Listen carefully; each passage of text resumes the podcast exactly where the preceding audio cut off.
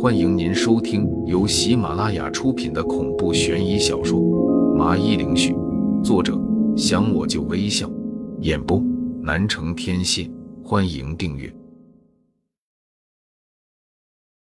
第十九章：非科学手段。来到法医部的时候，门是打开着的，而我一眼就看到了里面站着的女人。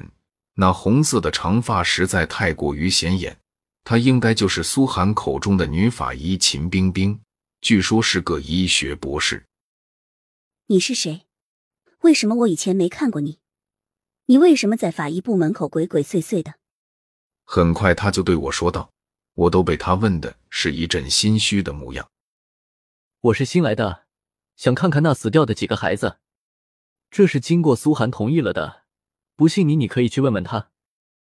我恢复了些镇定，就对他说道：“苏寒同意的，可是我从来都没有看到过你啊。”秦冰冰看了一眼我，有点怀疑的说道：“你要是不信，完全可以去找他问个清楚。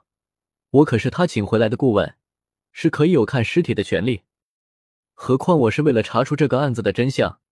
你要是还有点正义感，就应该让我看尸体。”法医，你说是吧？我也没有对他的质疑感到生气。美女有这个特权。说完，我还露出了个人畜无害的笑容。嗯，你说的对。那我能问问你叫什么名字吗？他又问着我。王林，王林的林，还是赶紧给我看看尸体。你赶紧的吧。很快，秦冰冰就带我看了几个死者。我仔细的端详了一会，就彻底的确认了自己先前判断的没错。他们的确先是被吓死，然后就被某些不知道的力量给摄取了魂魄，当做是养分来滋润自己。喂喂喂，你不要不说话，看出来点什么？秦冰冰在一旁看的是干着急，就冲着我大喊着，一副好奇心很重的样子。你这么激动干嘛？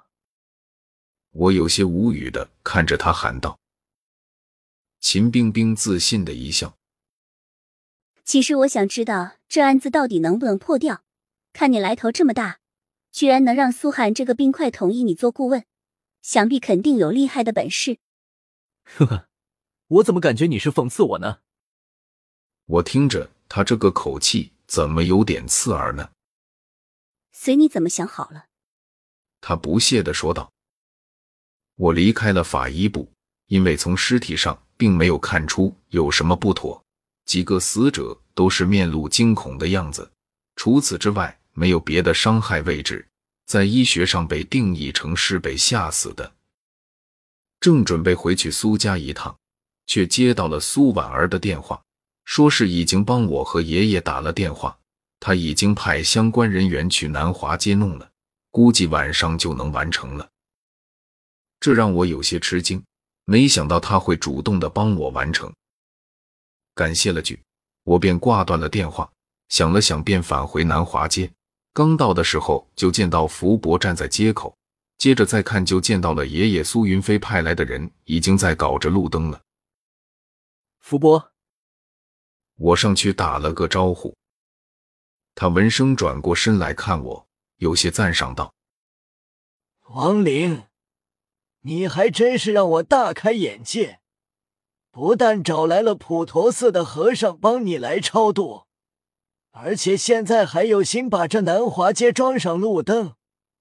你是这几年来的第一人。被他说的这么煞有介事，我有些不好意思的摸了摸脑袋。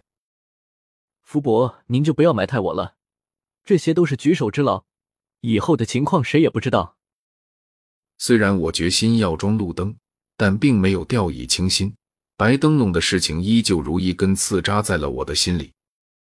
行，你和你爷爷王老四都是这么的看得开，这一点我是比较欣赏的。还是那句话，平常有什么事情都可以叫我帮忙，我能帮的一定帮。福伯冲我点了点头，说道。福伯说完就要离开，我突然脑子里就冒出了个想法，连忙的叫住了他。福伯，晚辈还真的有个忙需要你帮。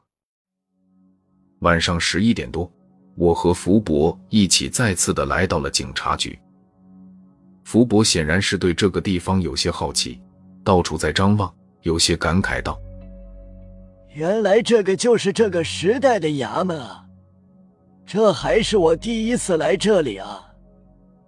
听到这句话，我愣了下，才反应过来，现在的福伯应该是另外一个人了。想到这里，我便低头一看。果然，他的脚掌是悬空的。年轻人，不要看了，现在是晚上，自然是我活动的时候。不过，我们两兄弟会的东西都一样，谁掌控这个身体的时候，都是一个效果。对不起，福伯，是晚辈冒昧了。我尴尬的一笑，不过心里还是觉得。眼前这个福伯给人的感觉更亲切一些。到了门口，苏寒表哥朝着我们走了过来。他看了一眼福伯，有些疑惑的望着我。王玲，这个老人家是怎么回事？